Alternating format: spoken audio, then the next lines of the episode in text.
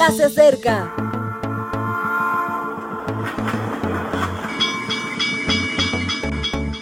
Partimos ya.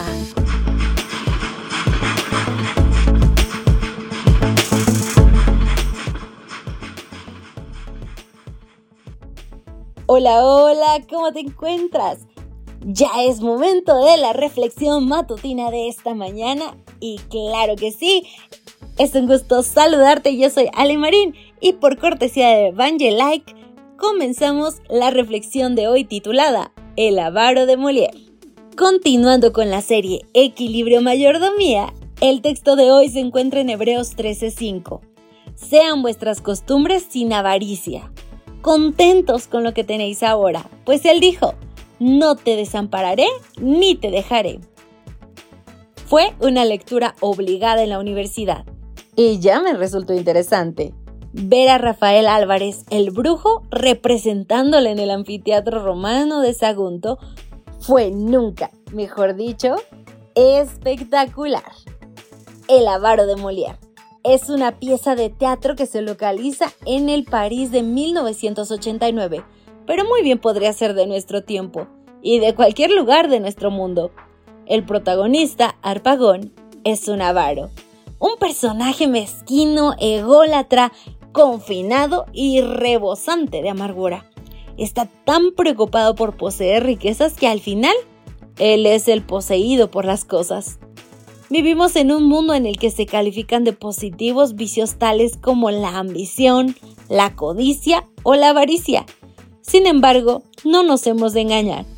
Todas esas tendencias tienden a descolocar el yo y por lo tanto no conducen a nada bueno.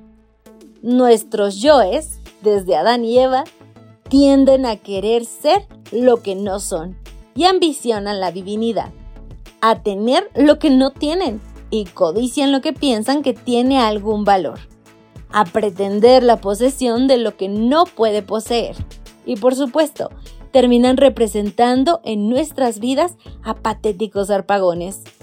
Ese, sin dudarlo, no es el camino propuesto por Dios. Para el Señor, una vida de éxito no va acompañada de una abundante cuenta bancaria, ni de un auto de lujo, ni de una pareja de diseño. El éxito en la Biblia solo precisa de uno mismo en coherencia y disposición al bien. El autor de Hebreos nos orienta sobre este aspecto cuando nos aconseja que nuestra práctica común no debe ser la avaricia. Un cristiano tiene puesto su foco sobre otras cuestiones que son mucho más interesantes que la posesión de cosas. Además, un cristiano se alegra con lo que tiene. ¿Por qué? Porque valora mucho más la vida, los recuerdos, lo esencial. Porque comprende que aquello que le llega es un regalo de Dios y no necesita mucho más. Esta actitud no debe tender a la dejadez, sino a la grandeza de espíritu, a un corazón agradecido de verdad, tan agradecido que vive feliz. Arpagón vive en la soledad, nosotros no. No ama, solo posee, nosotros no. Está enfermo de cosas, nosotros no. Dios nos promete que no nos desamparará ni nos dejará. Seguirá protegiéndonos y abrazándonos su presencia nos acompañará en cada momento. ¿Qué más necesitamos? Pocas cosas más y muchas personas más, porque la experiencia de alegría que se nos propone hay que compartirla. Y eso va por ti. Así que mi querido amigo, tú que eres rico en alegrías, en bendiciones, en palabras de ánimo, no las guardes para ti, compártelas y da de gracia a todo aquel que te rodee. Deja las bendiciones fluir. Me despido por hoy. Maranata. Gracias por acompañarnos.